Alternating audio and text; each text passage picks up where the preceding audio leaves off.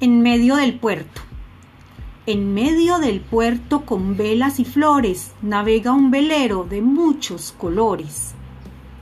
Diviso a una niña sentada en la popa, su cara es de lino, de fresa su boca.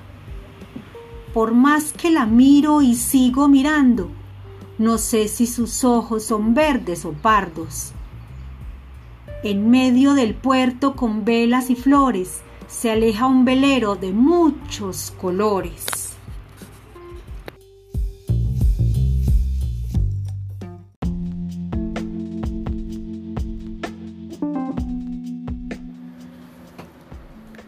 Nada de eso. Para los antiguos romanos, por ejemplo, dos unos juntos no representan el número 11, sino el 2. Replicó el hombre tomando el bolígrafo de Alicia, escribió un gran 2 romano en el cuaderno. Es verdad, tuvo que admitir ella, en casa de mi abuela hay un reloj del tiempo de los romanos y tiene un 2 como ese. Y bien mirado parece lo más lógico, ¿no crees? dijo el hombre. ¿Por qué?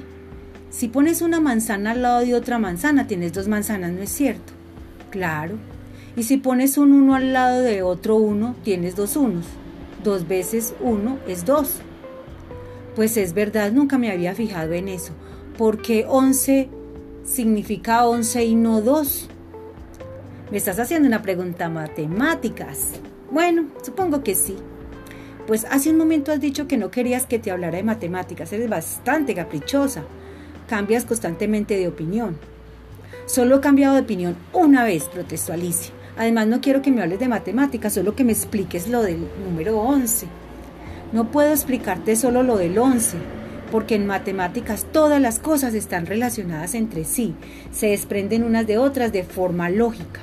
Para explicarte por qué el número 11 se escribe como se escribe, tendría que contarte la historia de los números desde el principio.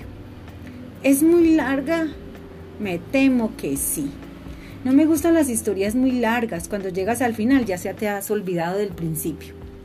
Bueno, en vez de la historia de los números propiamente dicha, puedo contarte un cuento que viene a ser lo mismo.